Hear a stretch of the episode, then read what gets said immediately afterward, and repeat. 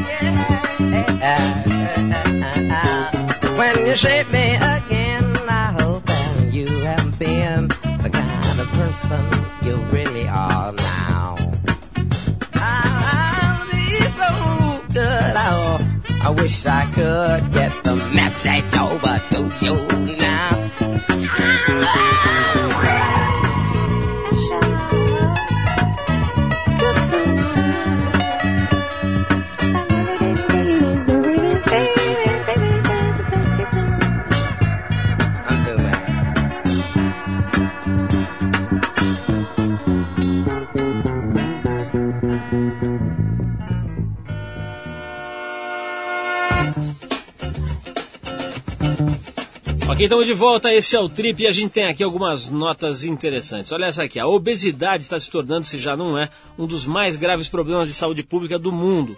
Um dos países mais afetados são os Estados Unidos, onde os hábitos alimentares da população não contribuem em nada para a solução do problema.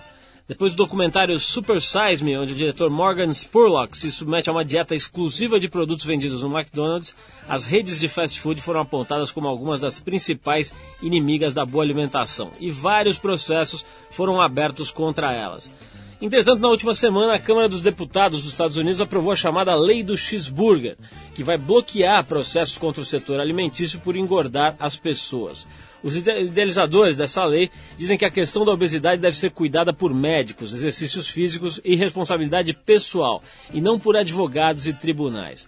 Além de grandes grupos empresariais, a lei é apoiada pela Casa Branca. Realmente, a gente vai dando as notícias sobre os Estados Unidos aqui, vai ficando perplexo, né? Quer dizer, os caras estão explodindo, né? Se você nunca pensou nisso, pense no seguinte: o, a maioria da, da a maior causa de morte é, no Brasil, por exemplo, são os acidentes vasculares. Né? A maioria deles é a pessoa explodindo mesmo, literalmente em função de gordura e de má alimentação. Né? Quer dizer, as veias vão explodindo, o corpo da pessoa estoura.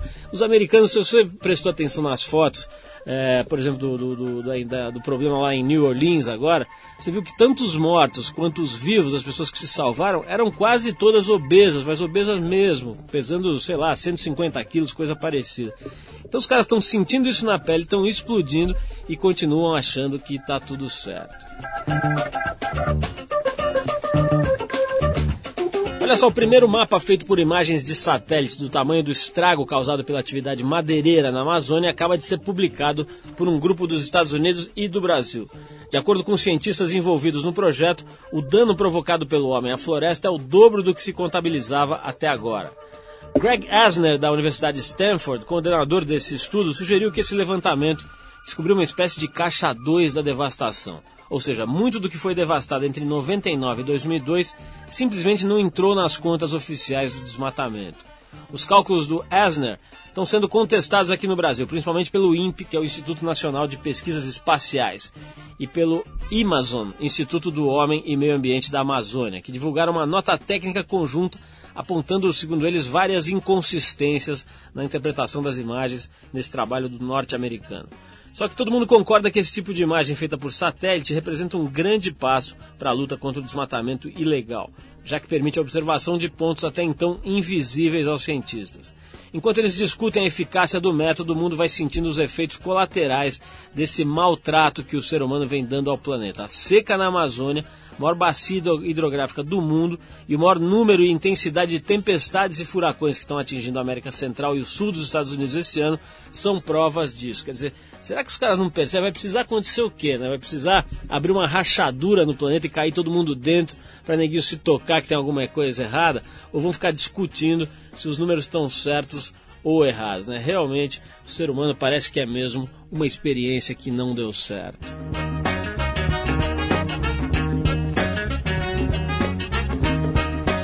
E olha só, se você se interessa pelo sistema prisional no Brasil e como é que são tratadas as pessoas que são consideradas delinquentes pela sociedade, daqui a pouquinho a gente vai conversar com o Luiz Mendes, ele sabe do assunto. O cara cumpriu 31 anos e 10 meses de prisão no Brasil, mais do que o tempo máximo previsto pela lei, e hoje vai conversar com a gente sobre esse processo todo da vida dele dentro e fora da prisão. Daqui a pouquinho, Luiz Mendes, que está lançando um livro novo pela Companhia das Letras, vai bater um papo com a gente. Vou tocar uma música aqui que depois eu vou comentar é, junto com o nosso entrevistado de hoje. Eu separei aqui uma música do Eric Clapton que ele fez na época, essa história é bem é, conhecida, ele fez na época para a mulher do George Harrison, né? Para então mulher do George Harrison, que depois, não sei se por causa da música, acabou encostando no cafofo do Eric Clapton mesmo e ficando com ele por ali. Estamos falando da música Laila, que é um clássico aí na guitarra e na voz de Eric Clapton, que muita gente chama de o deus da guitarra. Vamos ouvir Mr. Clapton aqui no Trip.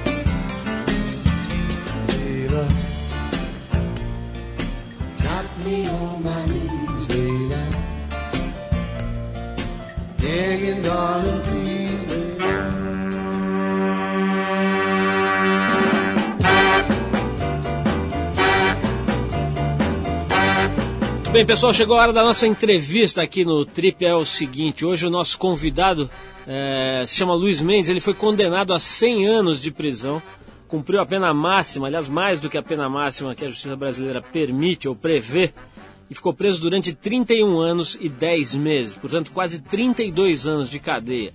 Diferente da maioria das pessoas que vão parar atrás das grades, no caso do Luiz Mendes, a cadeia teve alguma serventia. Na verdade, deu uma virada na, na, na, na vida dele, na medida em que alguns voluntários, algumas pessoas que iam lá para fazer trabalhos educacionais acabaram eh, servindo como luz aí para o Luiz Mendes tomar contato com a literatura e eh, ele acabou desenvolvendo uma habilidade muito grande para escrever e hoje já está no terceiro livro publicado, um livro que eu tenho aqui nas mãos, chamado As Cegas, um livro lançado pela editora Companhia das Letras, um livro que tem uma encadenação primorosa, uma capa do artista gráfico Kiko Farcas, que é um mestre aí da, da, da, do design gráfico, enfim. Está no terceiro livro. E, para quem não sabe, ele é colunista da Trip, já escreve há mais ou menos quatro anos aí na, na Trip, todos os meses, e também no site da Trip, com a experiência dele, inclusive depois de, de ter sido solto, ele já está solto há mais de um ano e meio, e, enfim, toda a vivência dele dentro e fora da cadeia. A gente vai bater um papo com o Luiz Mendes sobre essa história toda, sobre, enfim, essa, essa vivência que acho que poucos brasileiros têm é, de saber exatamente como é que funciona o mundo da criminalidade, de saber exatamente como é que funciona o sistema prisional e depois, melhor do que tudo, conseguir sair dele e sobreviver e numa, numa atividade tão nobre quanto é a literatura. Luiz, antes de mais nada, obrigado por você ter vindo aqui, é um prazer recebê-lo aqui no nosso programa. Eu quero começar já perguntando sobre isso, quer dizer, é, eu vou inverter. Normalmente tá, te perguntaria do começo, como é que você foi parar na cadeia, mas eu quero começar do momento em que você foi solto até agora. Esse talvez tenha sido um dos períodos mais difíceis da tua vida, na medida em que você é, tem que recuperar uma vida que você tinha perdido, né?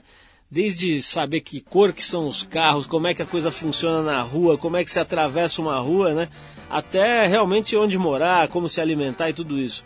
Como é que tem sido, Luiz, a tua vida nesse um ano e pouco, né, que você já está solto e está encarando o lado de fora das grades?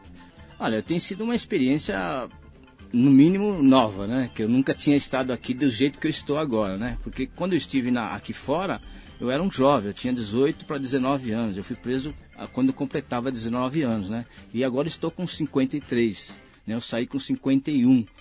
E esse ano e, um, e seis meses tem sido tudo muito novo, tudo muito diferente. Algumas opressões, algumas dificuldades, e grandes dificuldades, grandes opressões, mas é, eu tenho conseguido levar por uma questão de determinação. Os jovens atualmente que a gente escuta no hip hop, em todas as, as localidades de, de, que se trabalha com jovens, eles falam em atitude, é a palavra da, de ordem, né? Mas no, no sentido de determinação. Então, eu tenho atitude, eu tenho determinação, eu vou chegar. Eu não sou um escritor ainda, eu sou um autor com três livros publicados. Mas eu tenho mais cinco livros escritos que, que escrevi na cadeia e tenho estou desenvolvendo um outro livro e, e, eu vivo isso. Então eu vou chegar a ser um escritor um dia. E essa é a minha objetividade. E eu estou conseguindo. Luiz, tem uma coisa que eu acho incrível que é o seguinte, assim, um aspecto até meio prosaico dessa história, né? Tem coisas muito mais sérias para a gente tratar. Mas tem uma coisa que eu acho incrível que é o seguinte: o cara ficou trancado 30, quase 32 anos ele não sabe como é que são os carros, não sabe como é que são as motos, não sabe como é que são os telefones, não sabe como é que são os computadores. Quer dizer, você não, não praticamente não tinha contato com isso, né? Como é que foi quando você saiu ter que reaprender o trato com, por exemplo, o equipamento urbano, né? Quer dizer, como é que as ruas estão funcionando, o mapa da cidade, pegar um ônibus. Teve um processo de aprendizado, está tendo isso? Enorme. Por exemplo, o metrô, quando eu, a primeira vez que eu entrei no metrô, eu, o chão emborrachado, as paredes de aço. Eu pensei que estava numa nave espacial, assim. Quando o metrô correu eu, e o negócio falava, o negócio dizia sozinho a estação que ia descer, eu fiquei super impressionado. Para me tirar dali foi muito difícil, eu queria ficar ali o inteiro. E ônibus, por exemplo, para mim conseguir pegar um ônibus, a primeira vez que eu pus o pé no, no, no, Acho que é estribo que fala do ônibus, né? Eu peguei, pus o pé, o, o nervo, o músculo meu não estava adaptado àquele tipo de exercício. Eu fui de boca no, no, no chão do ônibus e machuquei a cara e estava indo para uma entrevista. Foi uma dificuldade. Né? Então aconteceram uma, aconteceu um monte de situações de, de, eu, de, de me surpreender, de, de, de, de, assim, de deixar eu numa situação até às vezes vergonhosa. Eu passei, assim, paguei comédia de montão, fui palhaço um montão de vezes. Agora eu estou me adaptando, aos poucos eu vou conseguir me adaptar. Qual foi uma comédia dessa que você pagou que foi engraçada, Luiz, por exemplo? Ah, acho que a, a, principal comédia que eu paguei foi quando eu tive no shopping, né? Eu, eu fui ver o shopping, assim, eu entrei dentro do shopping. Pô, eu tava querendo me vestir, eu tava querendo vestir, eu, eu saí do calor e entrei dentro do shopping, o, o clima, né, o, o ar, ar né, climatizado, né? Aí eu, aí eu, eu, eu queria vestir uma blusa e, e, todo mundo tava sem camisa. E, então eu, eu, eu tive mal, assim, fiquei super embaraçado. E acho que, assim, alguma coisa assim especial, eu não lembro bem. Mas tudo foi embaraçante, tudo foi muito difícil.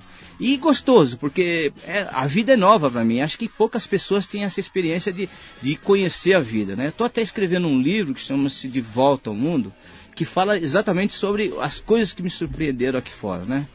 Luiz, é, é, voltando um pouquinho no tempo, né? O teu, livro, o teu primeiro livro, que foi o livro que até é, através do qual a gente acabou te chamando para escrever na, na Trip, você estava preso ainda. Mas enfim, nesse primeiro livro, Memórias de um Sobrevivente, você conta o processo todo da, de como você cai na, no crime, né? Como você vai assaltar, acaba matando e etc. E depois da, todo, todo o processo de, de, entrada no sistema prisional e, e, e enfim. Esse, esse, essa história tá lá. Aliás, quem quiser ler, vale a pena procurar. Esse livro está nas livrarias ainda, tá, né? Sim. O Memórias Sobreviventes. Mas eu queria que você contasse para quem está nos ouvindo e não te conhece o seguinte: por que, que você foi preso? O que, que você fez para cair eh, e ser condenado a tanto tempo? Bom, em princípio, essa história é uma história longa. Eu, eu, eu, começo porque eu fugi de casa aos 11 anos de idade. Estou até agora com 53 por minha conta, né? E fugi de casa porque eu tinha um pai alcoólatra, espancador, e uma mãe que era uma pessoa que vivia às custas dele que não tomava iniciativa nenhuma, né? Enquanto ele me espancava, ela ficava chorando, né? E lamentando, né? Mas não fazia nada. Não podia, ela não tinha condição, né? E aí eu fui para a rua, fui criado na rua, como os meninos de rua que hoje a gente vê por aí, né? Quer dizer, é, ainda se vê, né? Passaram-se 50 anos e as coisas continuam as mesmas e muito mais, né? Nós somávamos centenas, hoje somos milhares, não é? E se aquele tempo a gente tinha 13, 14 anos, hoje elas estão nascendo na rua. Eu estive numa entidade chamada Santa Fé, recente, Aí fui ver lá uma casa, tinha uma série de 20, 30 meninas de rua, todas grávidas ou, tendo, ou com um nenê no colo, né? Fiquei sabendo posteriormente que essas meninas no futuro abandonam aquelas crianças e aquelas são, crianças são criadas por essa entidade e tudo. Quer dizer, as crianças já estão nascendo na rua, né? Passaram-se tantos anos, modificou o mundo, né? A gente vê o mundo modificado, o São Paulo modificado, mas as misérias eh, sociais, elas não continuam, elas cresceram, aumentaram, de acordo com o aumento da população e ninguém fez nada. Quer dizer, de, é, de ser criado na rua, a chance de você cair no roubo, no assalto é enorme, né? Não, não é enorme, é, é quase 100%. irreversível, não é? Porque o que você vai fazer? Você vai pedir esmola até quando? As pessoas dão, mas e, e, e, e, até quando elas dão, né? O moleque começa a crescer, já começa a querer mais, a gente sempre quer mais. É, a sociedade a, a, chama a gente para as coisas, né? E aí, então, o roubo é. Está falando é de consumo, a sociedade é, a te obriga a consumir. Lógico, porque eu quero ter o tênis da moda, eu quero ter a calça da moda, eu quero viver como as outras pessoas vivem, por que eu não posso? Né? Eu pergunto a cada um desses meninos, né? E aí a única oportunidade que tem é o roubo, porque não, não, há outra saída, né? Apesar de que atualmente as coisas dentro do crime modificaram muito, porque hoje o criminoso já não é mais aquele cara que busca como nós. Nós tínhamos uma ilusão, uma ilusão, nós romantizávamos as coisas. A gente pensava em ficar rico, em ter muito dinheiro para comprar um monte de coisa, ter o carro do ano.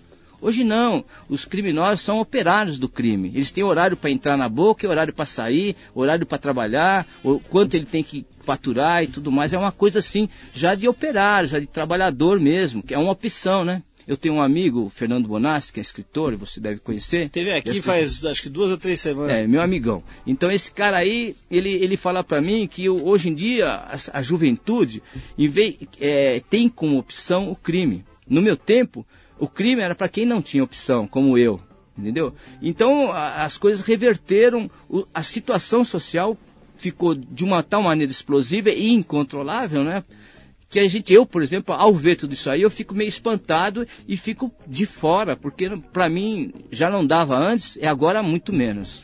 Luiz, vou querer saber de você daqui a pouco uma pergunta que é intrigante para todo mundo que estuda a questão social, a questão da injustiça social que é o seguinte: se existe de verdade o sangue ruim, aquele cara que já nasce, como diz aí, com sangue nos olhos, né, como eles falam, uhum. e que não tem conserto, que não tem caminho bom para esse cara. vou querer saber isso, mas antes eu vou tocar uma música aqui enquanto você pensa aí para mim. Eu acho que você nem precisa pensar nessas né? coisas, você sabe decor, mas vou tocar uma música aqui. A gente tem também, procura aqui no programa, trazer para você sons nacionais que saem um pouco do lugar comum do óbvio.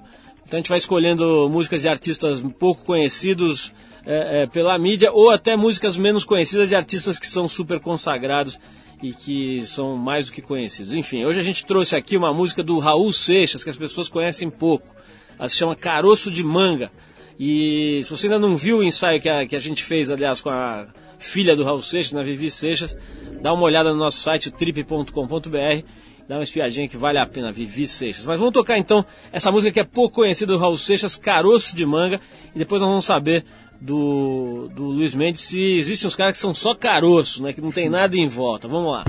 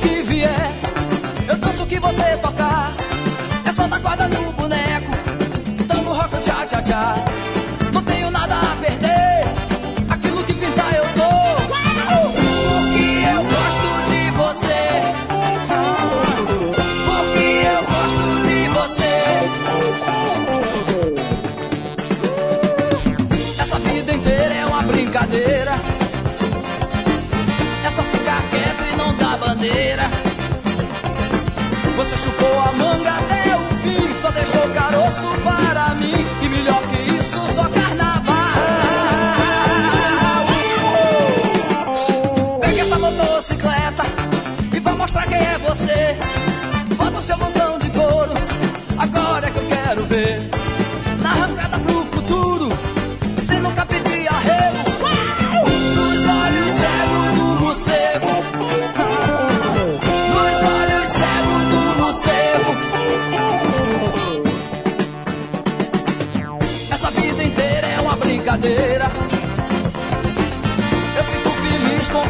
qualquer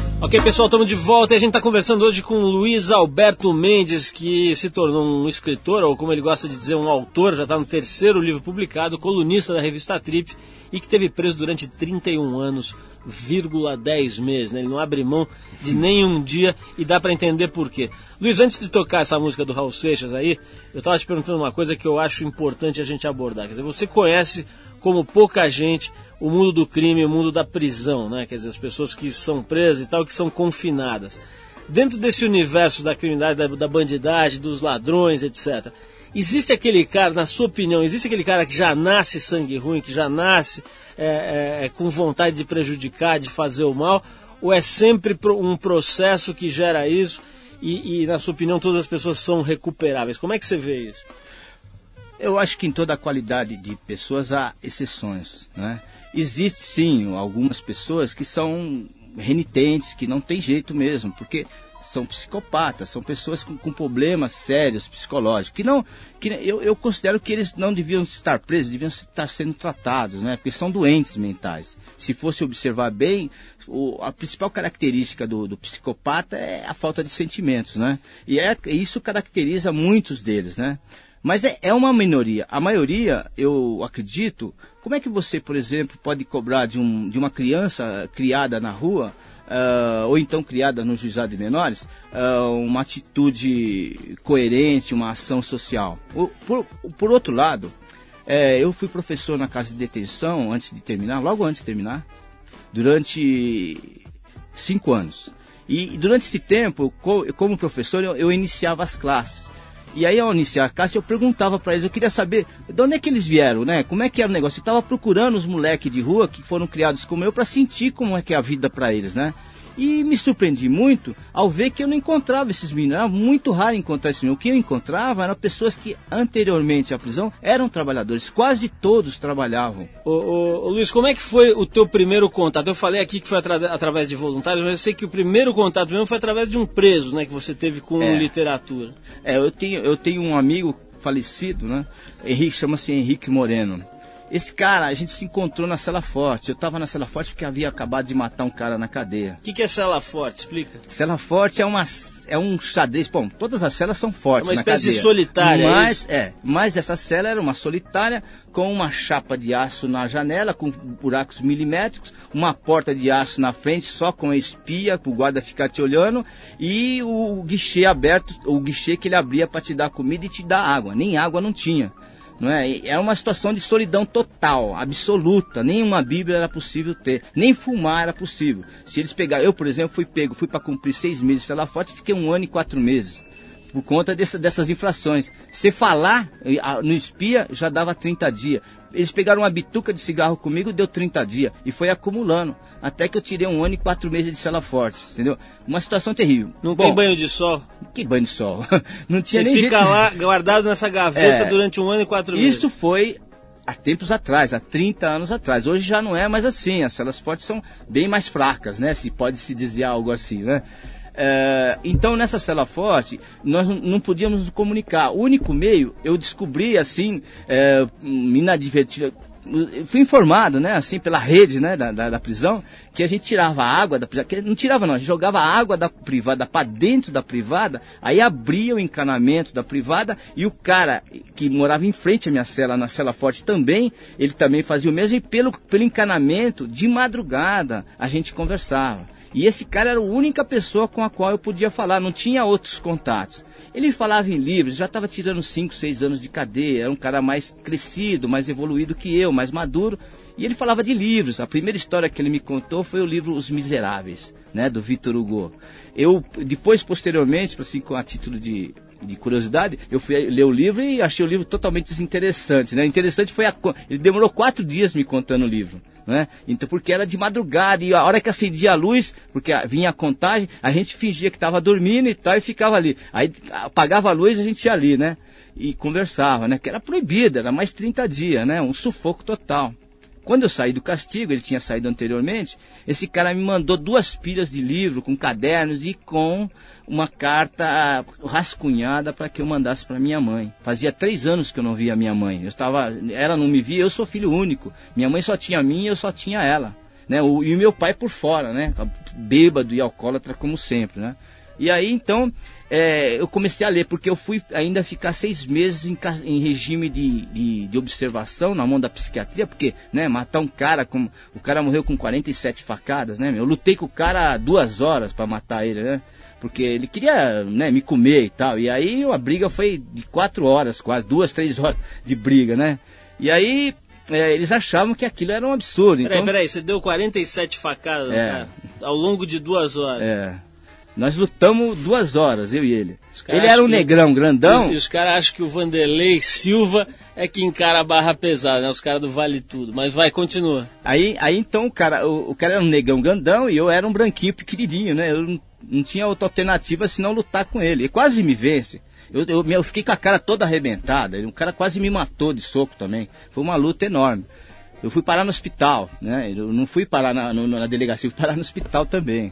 Tanto que eu ganhei a- o processo por, por, por Legítima legítima defesa. Eu fui condenado a um ano e seis meses por conta do excesso de golpes, né? Que deu uma questão de sadismo e tal, né? Você contou essa história até no Jô Soares, né? Essa, Contei, contei. Essa história, o Jô Soares perguntou por que, que tinha sido a briga, você contou. É. O motivo, ele ficou ali numa, com um sorriso amarelo ali, né? Amarelo e triste, né?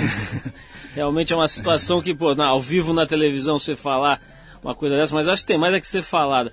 Mas então você ficou, você ficou, quer dizer, foi através desse teu colega, entre aspas, de cela forte, que você teve contato com a magia do livro, é isso? Foi, é, com o livro e com a escrita. Porque ele me mandou um rascunho de carta, me escreveu mãe, e eu passei a limpo. E aí minha mãe respondeu, e aí nós ficamos assim, 10 cartas, 15 cartas, ele, ele fazendo rascunho. Mas aos poucos ele não sabia a minha intimidade com a minha mãe. E eu fui modificando as cartas dele. Até que chegou um ponto que eu respondi as cartas da minha mãe. E aí comecei a escrever e me relacionar. Pô, muito legal essa história. Vamos, vamos contar mais um pouco dessa tua experiência aí, ô, ô, Luiz. Mas vamos, vamos tocar uma música antes. Daqui a pouco a gente tem é, a participação diretamente da cela forte dele mesmo, de Arthur Veríssimo. Daqui a pouquinho ele vai fazer perguntas para você.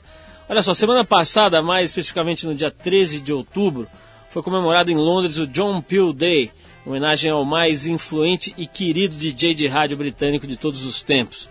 Em 67, o John Peel começou a trabalhar na BBC 1, no segmento de rock, levando à Inglaterra grupos que viriam a fazer história, depois como Velvet Underground, Pink Floyd e um monte de outras bandas.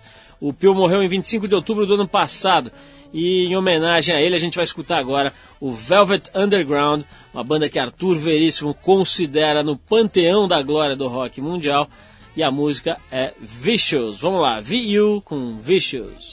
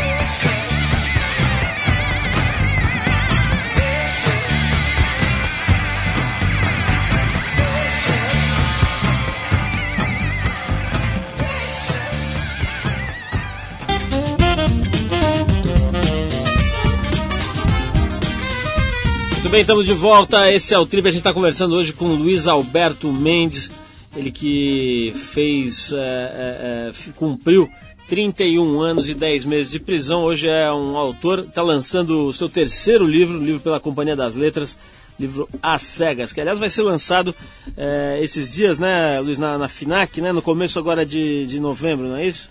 Dia 3 de novembro, agora na FENAC, às 19 horas. Então, o pessoal que está ouvindo a gente em São Paulo, se quiser lá comparecer, comprar o livro, pegar um, uma, um autógrafo aqui do Luiz Mendes, está convidado, né? Obviamente. O, Eu até peço. Ô, Luiz, nós estamos aqui, é, é, nós estamos aqui na, na, na, linha com o Arthur Veríssimo. Ele está na cela forte. Só que a cela forte dele é o seguinte, viu? Tem ar condicionado, tem janela e tem a melhor coisa, né? Que ele tem a chave da porta. Uh. Arthur Veríssimo, direto da sua cela forte, tire a aguinha da privada e faça a sua pergunta para o Luiz Mendes. Muito bom, Paulo. O Luiz, caríssimo Luiz. Como vai, Luiz? Otimamente. Luiz, o caso é o seguinte: alguns anos atrás, é, nós fizemos, eu juntamente com a Trip, uma matéria com um surfista brasileiro. Ele havia simplesmente pegado prisão perpétua. Foi na penitenciária de Guayaquil, no Equador. Daí eu fui para lá, acompanhei o dia a dia dos internos, independente da crueldade, dificuldade que tem dentro da prisão. Alguns presos, Luiz, tinham o privilégio de morar com esposa e filhos.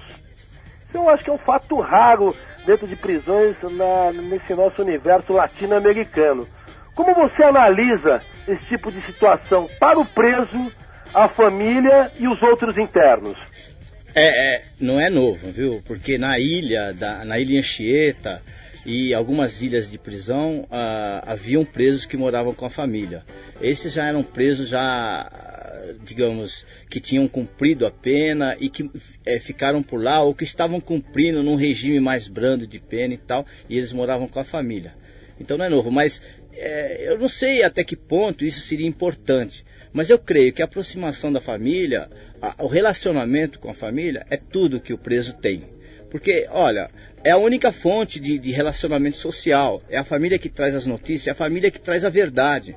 Porque se eu não acreditar na minha mulher e nos meus filhos, em quem mais eu vou acreditar? São eles que me socorrem. A minha, minha mulher, minha ex-esposa, hoje nós estamos descasados, ela me acompanhou 10 anos. E, e, mesmo separados, dos últimos 5 anos de, de, que nós tivemos, que eu tive preso, nós separados, ela nunca me deixou e sempre trouxe meus meninos. Paulo, acho que você se recorda, é, continuando a respeito dessa matéria que eu fiz em Guayaquil, e que essa matéria se transformou num conto de fadas. Essa história do, do desse surfista, é, ela continua devido que, que aconteceu essa história, que, que esse texto chamou a atenção de uma advogada. Ela se encantou com a história e começou a se corresponder com esse rapaz disso, ela foi lá, visitou, batalhou pelo caso e ela conseguiu que ele fosse solto, prisão perpétua, Luiz. É. O rapaz agora, ele tá livre, tá casado com essa moça, pegando altas ondas e vivendo livremente, tá ganhando o dinheiro dele. Queria saber, pela tua experiência, essa vivência aí, dinossáurica, gigantesca que você tem, se já aconteceu algo parecido que você tenha conhecimento aqui no Brasil. Eu vou, eu vou te contar não a história dos outros, vou te contar uma historinha minha. Então vai. Eu tava, eu estava, isso foi em 81, 82. Eu, eu, eu, eu tinha conseguido, de, o, conseguido passar no vestibular da PUC, de dentro da penitenciária do Estado, eu fiz o exame na PUC, eu fui examinado como todas as pessoas e fui classificado e bem classificado por sinal, né? E aí, porra, os, os caras que me deixaram, me deixaram fazer o exame, né? O diretor, o juiz, ó, todo mundo, ninguém acreditava que eu fosse disputar, né? Com a japonesada lá do, do Colégio São Luís ou do, do Mackenzie lá e, e me dar bem, né? Porque era na PUC, era lá o reduto deles mesmo. E aí, pá, me dei bem, e aí como é que, que eles iam fazer comigo, né? Eles iam me soltar. Eu estava condenado a mais de 100 anos de cadeia. Não é 100 anos, é mais de 100 anos. Chegou a 132. Aí, eu tinha uma namorada, que era psicóloga, era uma pessoa que já tinha feito faculdade, tinha ido para a Europa, tinha conhecimento bastante. Ela se, ela se matriculou na faculdade de Direito para me tirar da cadeia. Ela fez o primeiro ano e aí nesse primeiro ano conseguiu relacionamento com, com juízes, com, com, professores, né, com pessoas dentro lá da, da São Francisco lá que deram é, base e estrutura para ela fazer uma, uma, unificação das minhas penas e ela ganhou 80 e tantos anos minha pena. Minha pena veio para 49 anos. Ela me tomou, ela tirou 80 anos da minha cadeia. E assim, por uma dedicação, por amor e tudo mais. É, eu acho que é um exemplo que pode falar sobre isso. Arthur, bom, vamos, vamos ter que encerrar aqui. Que pena. É, foi realmente uma pena. Vamos ver se qualquer hora aí a gente chama de novo o Luiz para bater mais papo com ele. Agora eu quero dizer que ele está lançando esse livro novo, As Cegas, do, da Companhia das Letras. É, Luiz, parabéns aí pela tua, pelo teu lançamento, parabéns por ter conseguido é, literalmente né, tirar leite de pedra, né, quer dizer, conseguido aí é, é, tirar de um ambiente tão árido alguma coisa tão positiva e espero que as pessoas continuem curtindo a tua coluna na Trip. Quem quiser ler mais coisas do Luiz Mendes, não puder comprar o livro, não tiver acesso, enfim, pode ler na Trip, pode ler no site da Trip, são textos muito interessantes. É isso aí, Luiz, brigadão. E a gente vai tocar agora uma música inspirada no momento em que você sai da cadeia ali, que foi um momento relatado inclusive na Trip, que é a faixa Here Comes the Sun. Né? Aí vem o sol, que deve ter sido mais ou menos a sensação que você sentiu na hora que botou a cara para fora da cadeia. Bom, é o seguinte, o Paul Simon andou falando aí umas coisas, que recebeu é, mensagens divinas de além túmulo do George Harrison para escrever música, etc. E a Yoko Ono andou fazendo umas intrigas, dizendo que o Paul o, o Paul é um músico medíocre, que o Lennon tinha ciúmes deles, bom, enfim, um monte de, de futrica aí, mas o fato é que Beatles ainda são os Beatles e sempre serão os Beatles. Então, aproveitando que o fim de semana está chegando, em homenagem aí ao Luiz Mendes, Here Comes the Sun com Beatles.